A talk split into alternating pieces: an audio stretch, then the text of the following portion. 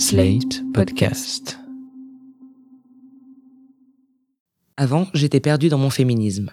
En 2017, pour y voir plus clair, j'ai décidé de m'entretenir avec des militantes, des figures de proue, des féministes, celles dont on écoute la voix et l'opinion. Ces interviews n'ont jamais été diffusées. Depuis, MeToo a tout chamboulé. Et un an et demi plus tard, je les ai recontactées pour savoir comment le combat féministe avait avancé.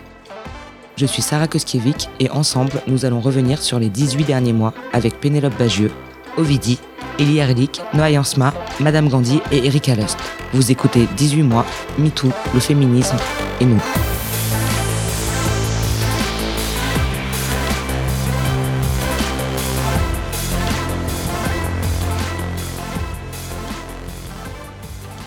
Il faut s'inquiéter de l'abrogation de nos droits inaliénables. Nous sommes en mars 2017 et François Fillon, alors en pleine campagne présidentielle, s'exprime sur l'interruption volontaire de grossesse. Dans un entretien accordé à Famille Chrétienne, le candidat de la droite annonce son intention d'abroger le délit d'entrave numérique à l'IVG s'il était élu président. Cette loi portée par Laurence Rossignol et Catherine Coutel vise à punir les sites coupables de colporter de fausses informations cherchant à décourager les femmes qui souhaitent avorter. Au sujet de l'avortement, François Fillon avait déjà fait connaître ses positions pendant la campagne des primaires de la droite. Il se disait alors personnellement opposé à l'IVG, tout en assurant qu'il ne reviendrait pas sur la loi Veil. 2017. Les militantes prennent de la voix, et en bien des points le féminisme connaît déjà des avancées spectaculaires. Pourtant, l'avortement chiffonne toujours. Ovidie, réalisatrice et documentariste dont le dernier film Là où les putains n'existent pas a reçu de nombreux prix, s'en inquiétait déjà à l'époque. C'est-à-dire on a l'impression d'avoir vachement progressé. On parle de cul partout, on parle de féminisme partout. Mhm. Effectivement, comme tu le faisais remarquer, on- à côté de ça, on voit, euh, on voit qu'on remet en question euh, des, des trucs en France comme l'avortement, alors qu'on n'aurait jamais pensé, même il y a dix ans, euh, remettre en question l'avortement. C'était vraiment que des cinglés de, de chez Civitas euh, qui auraient pu faire un truc pareil, quoi. Et là, soudainement, tout, tout est remis, euh, tout est remis en question. Et là, je me dis merde. Et mine de rien, ça relance le débat sur les droits des femmes à disposer de leur corps.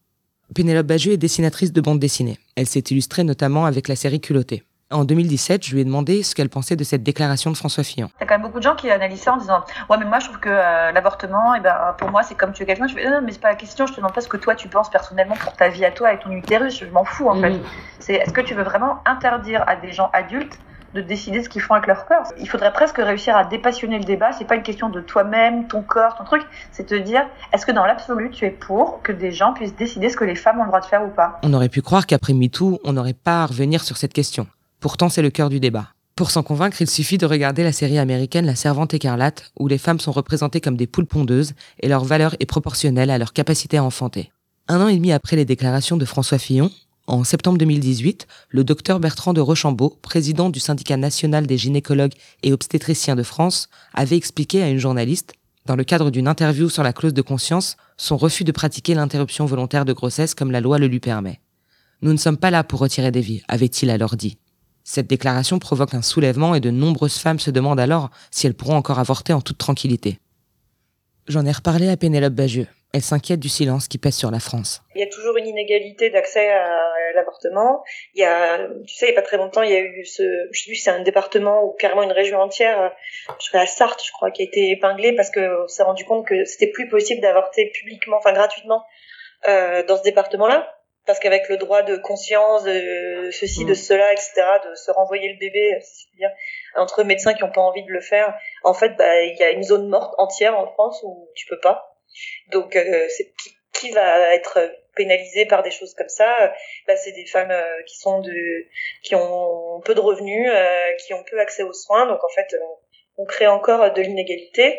Et c'est dans le silence, ça, tu vois. Le fait Ouais, que ce soit compliqué d'avorter en France comme si on était dans l'Alabama, euh, euh, c'est pas quelque chose qu'on qu'on met beaucoup en avant. Ça devrait être une une priorité de politique publique de faire que même une gamine de 17 ans, si elle a envie et qu'elle a pas une thune et qu'elle a envie de dire à personne, elle soit prise en charge, encadrée, épaulée et qu'on l'aide à avorter parce que putain, euh, c'est en fait le fait qu'on en fasse encore plus un parcours du combattant du genre un avortement ça se mérite, euh, c'est très très grave en fait. Ovidie vient d'achever un nouveau documentaire consacré aux violences gynécologiques qui s'appelle Tu enfanteras dans la douleur.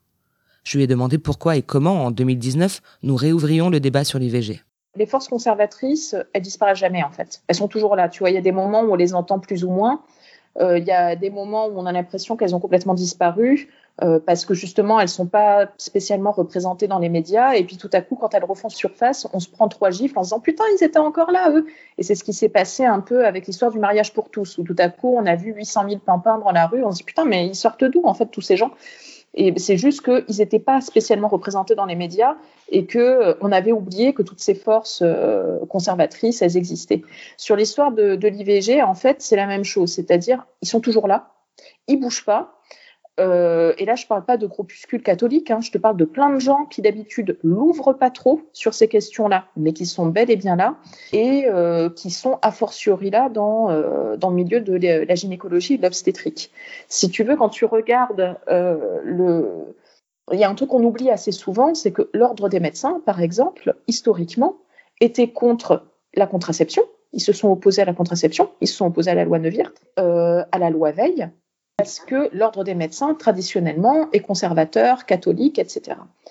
Euh, moi, quand il y a eu la, déclaration du mec du Saint-Goff, là, de Rochambeau, personnellement, enfin, tout le monde était en panique en disant Mais comment ça se fait qu'un gynéco tienne ce discours-là? Moi, j'étais même pas étonnée. J'ai même pas levé un sourcil, quoi. Je me suis dit Bah oui, bien sûr, ils sont là, euh, ils n'ont pas bougé euh, de, position. Dans le milieu de la gynécologie et de l'obstétrique, on a toujours ces médecins ultra conservateurs, euh, c'est pas parce qu'ils sont gynécos qu'ils sont open sur les questions de sexualité. Euh, enfin, on l'a bien vu avec tous les hashtags. C'est marrant d'ailleurs, c'était avant MeToo d'ailleurs. Le, les paye ton utérus, etc., tout ce qui concernait les violences gynécologiques et tout ça, on, voyait bien déjà qu'il y avait toute une flopée euh, de conservateurs euh, limite dangereux euh, dans, dans, dans, le milieu de la gynécologie et de l'obstétrique.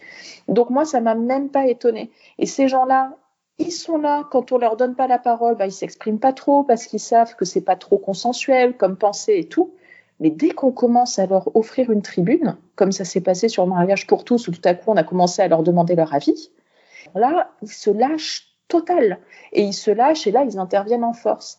Et c'est ça que je trouve dangereux dans le fait de débattre avec eux, c'est que tout à coup, on leur file une tribune et on se rend compte qu'ils existent et ils arrivent à emporter des gens avec eux. On en est encore à débattre euh, en 2019, à se poser des questions, mon corps est-il à moi? L'IVG. Mon corps est-il à moi? La PMA. Et à discuter avec des gens euh, qui sont représentants d'associations catholiques, etc., et qui vont se poser des questions euh, éthiques, morales, religieuses autour de ces questions-là. En octobre 2018, Cyril Hanouna enfonce encore un peu plus le clou en publiant un sondage sur Twitter. Il est 0h58, s'il vous plaît. Merci d'être là. On est en direct. On parle de l'IVG, bien sûr, l'interruption volontaire de grossesse après euh, cette intervention du pape cette semaine. Alors vous allez tous réagir dessus. Est-ce que vous êtes pour? Est-ce que vous êtes contre? Sa question provoque un tollé sur les réseaux sociaux et il se fait recadrer par Laurence Rossignol. Ovidie en garde un souvenir amer. Moi, vraiment, je pense que le danger, c'est leur donner, euh, leur donner euh, des, tribunes. Quand tu vois, on débat euh, sur chez Hanouna de l'IVG pour ou contre, quoi, si tu veux. on dit ah oui, il faut créer le débat. Oui, mais non, en fait, je pense que sur ces questions-là, tu vois, c'est comme sur la peine de mort, tu vois, non, on débat plus. C'est on n'est plus, on n'est plus dans les années 70, tu vois, on débat plus sur ces questions-là, c'est fini. Même son de cloche pour Pénélope Bagieux on s'en fout que tu sois pour ou contre. L'avortement, c'est un droit inaliénable, c'est tout. Et donc, nous, la question, c'est comment on fait pour rendre ça euh, concrètement accessible et facile pour celles qui en ont besoin. On n'est pas là pour demander aux gens si l'avortement on est pour ou contre. Alors, comment expliquer que l'IVG soit sans cesse remise en question?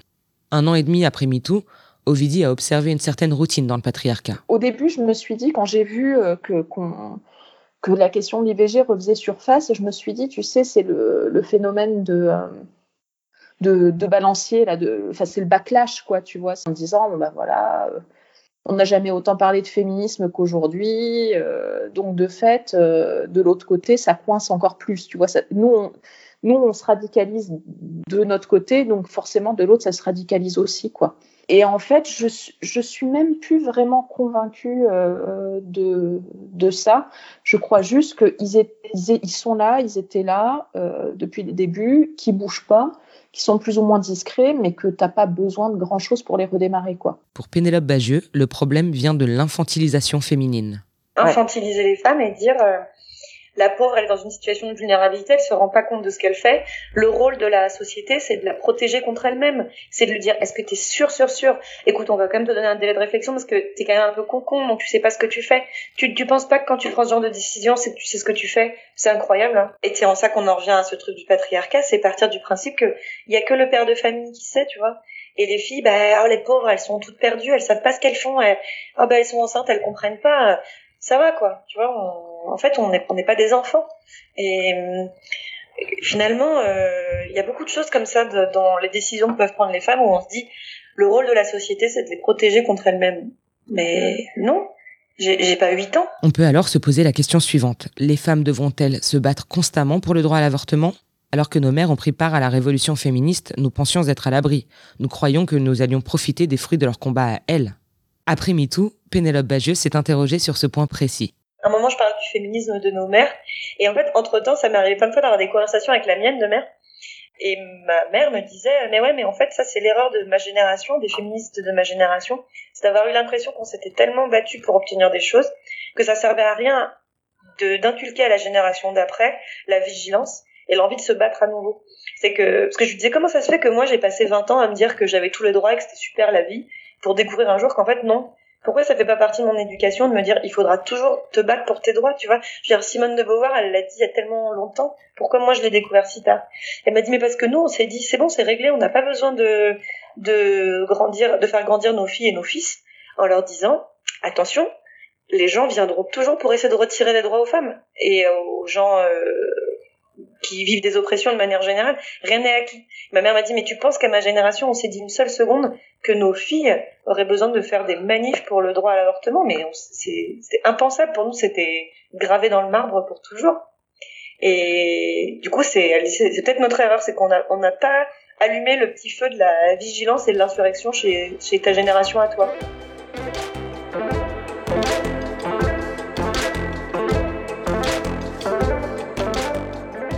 Aux États-Unis, nous le savons, l'IVG n'est pas aussi simple qu'en France. L'avortement est autorisé dans tous les États, sujet à l'arrêt de la Cour suprême Roe vs Wade depuis 1973. Pour autant, chaque État dispose d'une marge d'autonomie sur le sujet. L'Alabama, par exemple, impose à toute femme enceinte voulant se faire avorter une période d'attente de 48 heures, un examen du fœtus par ultrason et le consentement d'au moins un des parents si elle est mineure, alors que la Californie n'impose aucune restriction de ce type. Dans des États comme le Mississippi, le Nebraska ou le Missouri, plus de 95% des comtés ne compteraient plus aucune clinique pratiquant l'IVG. Depuis 2017, au Texas, les avortements sont exclus des assurances maladie. Si l'arrêt de la Cour suprême devait être déjugé et les États libres d'autoriser ou non l'avortement, 21 pourraient de nouveau le bannir. Les Américaines ont raison de s'inquiéter.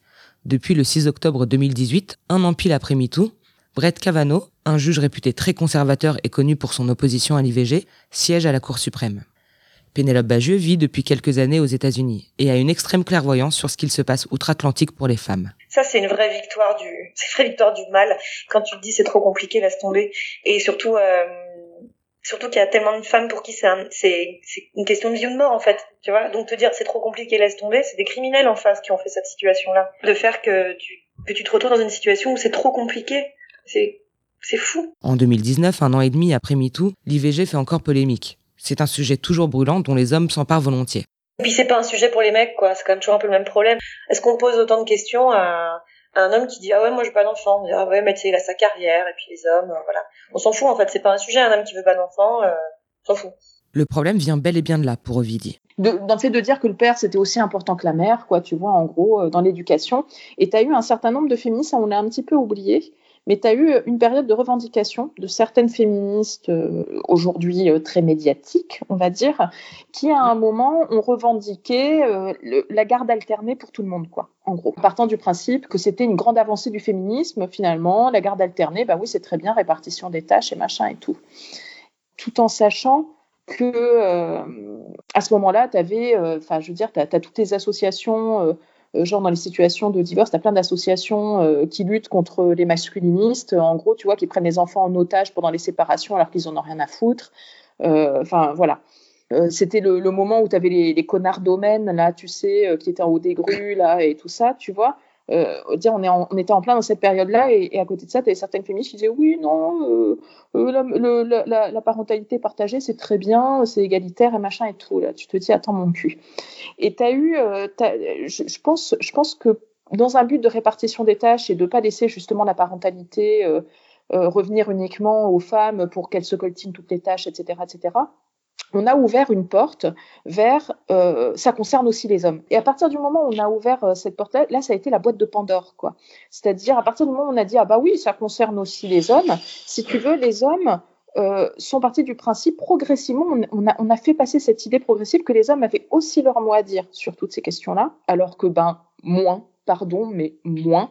Euh, non, tu vois, la garde alternée pour tout le monde, non, euh, juste non, tu vois, pour si ça convient à certains couples, c'est très bien, mais juste non, ça va pas être le modèle dominant. Euh, non, la question des hommes, je veux dire, oui, tu as quelques pères qui s'impliquent dans la grossesse, mais globalement, la grossesse, tu la vis, tu la vis seule. L'écrasante majorité des IVG, bah, tu les vis seul. Je veux dire, c'est extrêmement rare. On peut demander à n'importe qui qui pratique des IVG ou qui bosse en planning ou quoi que ce soit. Les mecs, ils viennent quasi jamais euh, mm. lors des réunions préalables et encore moins le jour de l'intervention, si tu veux. Ils sont pas là pour tenir la main euh, quand tu te prends une RU, euh, tu vois, et que tu es en train d'expulser le truc chez toi. Ils sont pas là pour te tenir la main, quoi. La RU 486 dont parle Ovidie est le nom commercial de la mifepristone, l'hormone contenue dans la pilule abortive prescrite pour les interruptions volontaires de grossesse. Non, ils sont pas là. Pendant les fausses couches, ils sont pas là non plus majoritairement. Donc oui, ça reste une histoire, ça reste une affaire de femmes. Et le fait d'avoir ouvert la porte à ah oui, mais les hommes aussi, ils ont leur mot à dire et eh ben c'est aussi ça qui fait qu'aujourd'hui, tu as plein de mecs qui disent oh bah oui, bah non, mais quand même, l'enfant, euh, la parentalité, c'est une histoire à deux, donc c'est à nous deux de décider si on garde l'enfant ou pas. Et ça, je pense que c'est une connerie qu'on a fait. Euh, de, vouloir les impliquer à tout prix dans, euh, dans cette histoire de, de parentalité. Le débat sur l'IVG met aussi en contraste celui sur les femmes qui ne veulent pas d'enfants. Elles sont montrées du doigt, ostracisées, moquées. Elles dérangent. Comme si elles avaient échoué en tant que femmes, parce qu'elles n'ont pas procréé. Aux États-Unis, on les appelle les child free. Ce qui est amusant, c'est que c'est un chiffre qui est immuable. C'est pas du tout euh, un truc de en ce moment la société et tout. Non, c'est de, de tout temps. On dit, euh, il y a toujours eu le même à peu près la même part de femmes qui s'intéressent pas à avoir des enfants.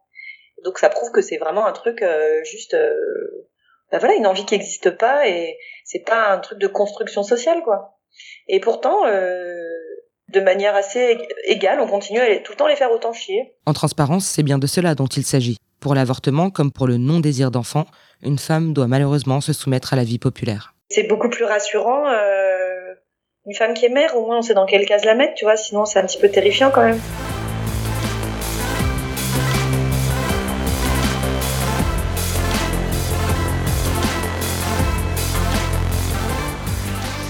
C'était 18 mois, MeToo, le féminisme et nous. Une série documentaire proposée par Sarah Kuskiewicz et produite par Slate.fr. Merci à Ovidie, Pénélope Bagieux d'avoir répondu à mes questions. Si vous avez aimé ce podcast, n'hésitez pas à nous le faire savoir avec une pluie d'étoiles, 5 de préférence, et en en parlant le plus possible autour de vous. Retrouvez-nous sur slate.fr, iTunes, Spotify, Google Podcast ou sur votre application de podcast préférée. Vous pouvez me contacter sur Twitter ou sur Instagram. Je lis tout, je vois tout. Et en attendant, je vous dis à la semaine prochaine.